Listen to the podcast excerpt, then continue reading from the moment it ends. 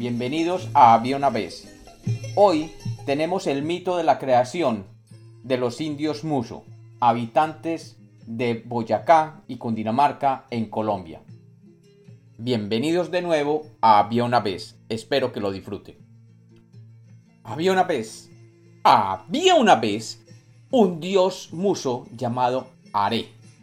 Are era el creador de la tierra, el cielo y las montañas. Tras crear el mundo, Are se extasió con su creación.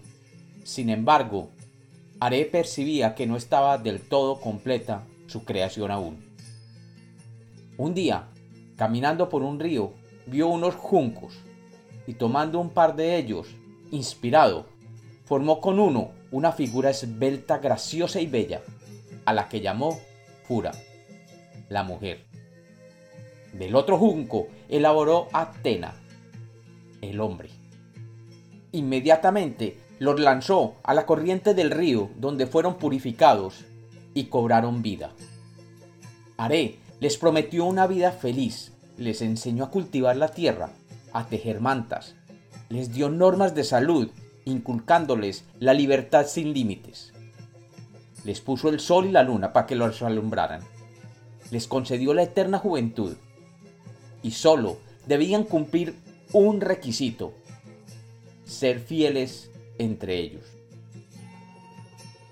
Siguiendo estas premisas, Fura y Tena fueron viviendo felices durante siglos. Se dedicaron a formar el mundo de los musos, procreando y generación tras generación fueron poblando los territorios afines. Pero un día, fatídicamente, después de muchos siglos de felicidad, apareció un hombre de otra raza, rubio y de ojos azules, en busca de una flor que tenía el poder de curar todos los dolores y las enfermedades. Este hombre se llamaba Sarvi. Cansado y desmoralizado por no encontrar la flor, fue a pedir apoyo a Fura. Esta, por compasión, decidió ayudarle en tan complicada tarea. Durante años estuvieron buscando la flor sin ningún éxito. Pero la compasión de Fura hacia Sarvi se transformó en atracción, incumpliendo el único requisito establecido por Are, la fidelidad. Entonces, Fura comenzó a sufrir remordimientos y le sobrevino una tristeza que era extraña a su espíritu. De esa forma, se dio cuenta del pecado que había cometido al desobedecer el mandato de Are abandonó a Servi y regresó al hogar, donde su esposo pudo ver las consecuencias de su pecado. Fura se encontraba vieja y enferma, debido a que había desobedecido a su juramento de ser fiel. Fura mostraba las arrugas y señales de la avanzada edad. Envejecía más y más, llena de pena y de vergüenza.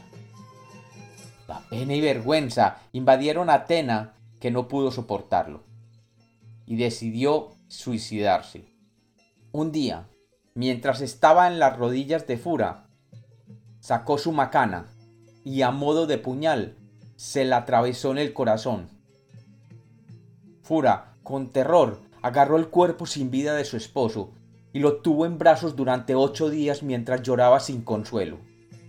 Antes de expirar, Tena recibió un favor del dios Are obtuvo la venganza convirtiendo a Servi en una gran roca. Fura mantenía sobre sus rodillas el cuerpo de su esposo y lo observaba constantemente mientras lloraba inconsolable.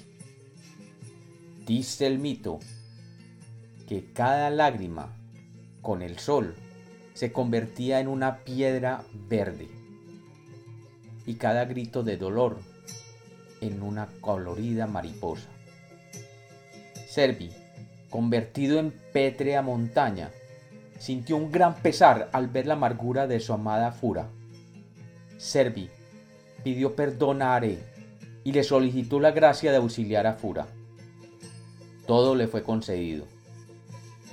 De sus rocosas entrañas brotó una hermosa cascada que al represarse separó a Fura y Atena, convirtiéndolos a ambos en inmensas moles de piedra que se conocerían después como Fura Tena, testigos mudos y eternos del trágico destino del humano linaje. La triste suerte de Fura y Tena conmovió sin embargo el corazón de Are, que desde su trono del sol los perdonó, poniendo para vigilar los sagrados peñones una guardia permanente de tempestades, de rayos y serpientes, y permitiendo que sean siempre las aguas del río Minero, la sangre de Sarvi, la que descubran, clarifiquen, laven y abrillanten las piedras verdes de Muso, las esmeraldas de Muso, las lágrimas de la infiel y arrepentida Fura. Desde entonces, cuentan en la tribu Muso que los cerros de Fura y Tena se encuentran las mejores minas de esmeraldas, más de 3.000 especies de mariposas, y es el lugar donde los indios musos rinden culto y ofrecen sacrificios a su dios Are. Y como los cuentos nacieron para ser contados, este es otro mito de había una vez.